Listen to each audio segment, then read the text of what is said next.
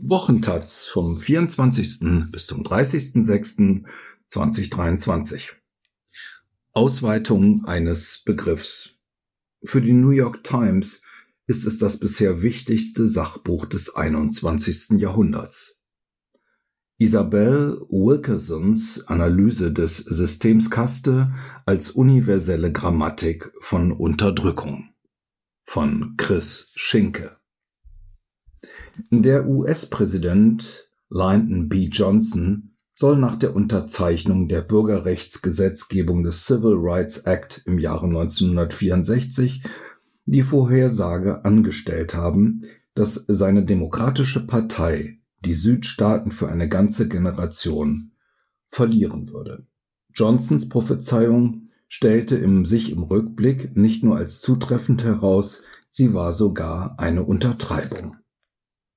In den 50er Jahren seither hat sie die Präsidentschaftswahlen kein US-Demokrat mehr eine Mehrheit der weißen Wählerstimmen erringen können.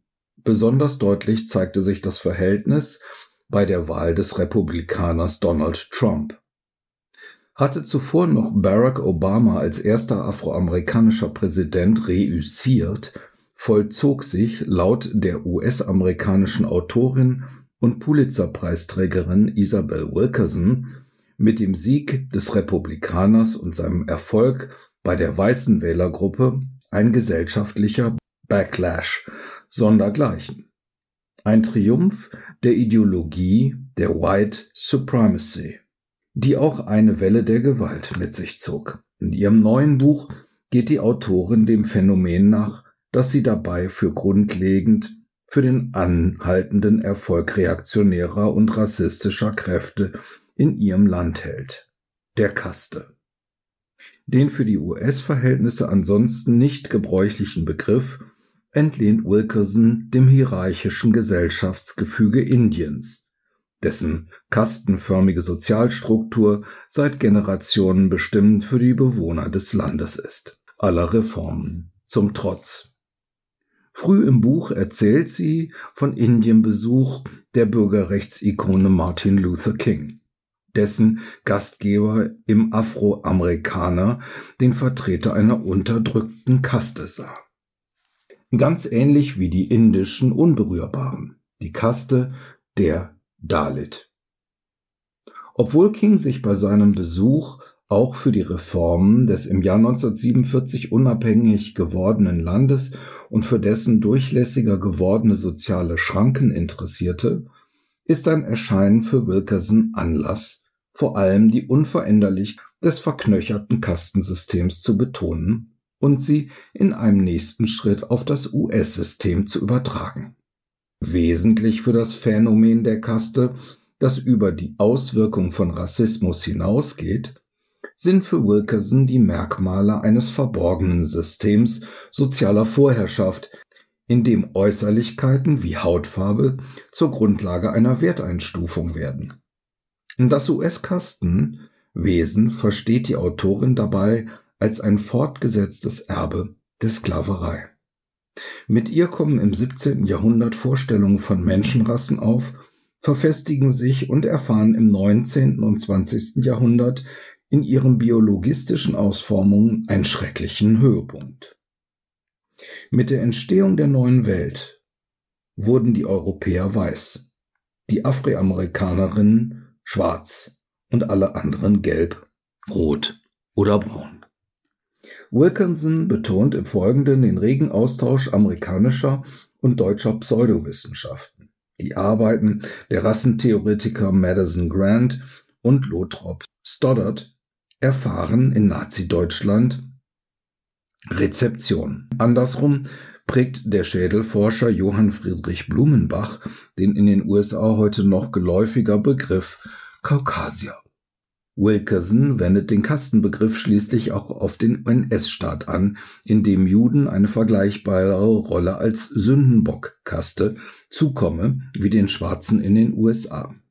Die Autorin versäumt in ihrem 500 Seiten starken Band eine weitreichendere Analyse des Antisemitismus und seiner Rolle in der NS-Ideologie. Juden wurden hier nämlich nicht ausschließlich als unterlegene Rasse imaginiert, wie die amerikanischen Versklavten, sondern im Sinne eines angenommenen Intellektualismus, als gerissene Manipulatoren, die aus gesellschaftlichen Elitepositionen heraus die vermeintlichen Geschicke der Menschheit bestimmten.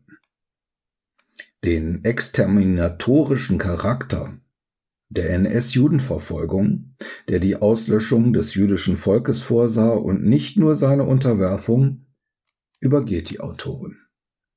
Sie sieht aber in der heutigen deutschen Erinnerungskultur insgesamt ein Vorbild für den Missstand der nicht aufgearbeiteten Zeit der Sklaverei in den USA, wo noch immer Denkmäler wie das des Südstaaten-Generals Lee das Land überziehen.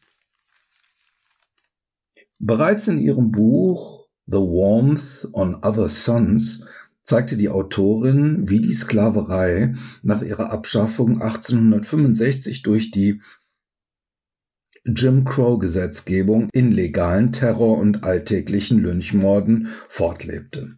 Die Verhältnisse im Süden hatten eine massive Welle der Binnenflucht zur Folge.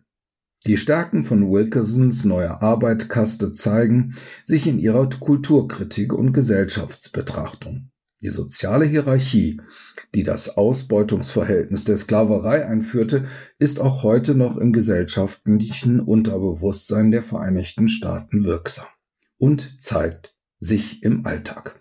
Wilkerson verweist auf düstere Kontinuitäten.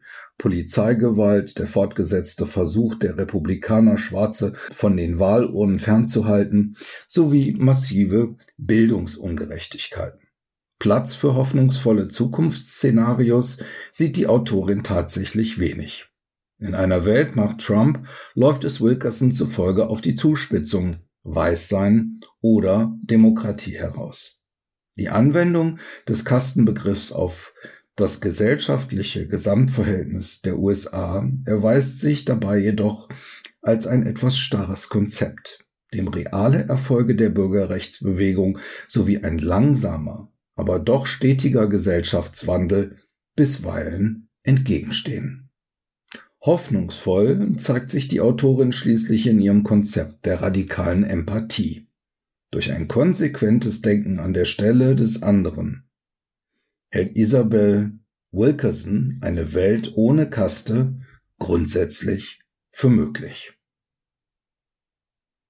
Isabel Wilkerson Kaste, die Ursprünge unseres Unbehagens. Aus dem Englischen von Jan Wilm. Kiona Verlag, München 2023, 576 Seiten, 36 Euro.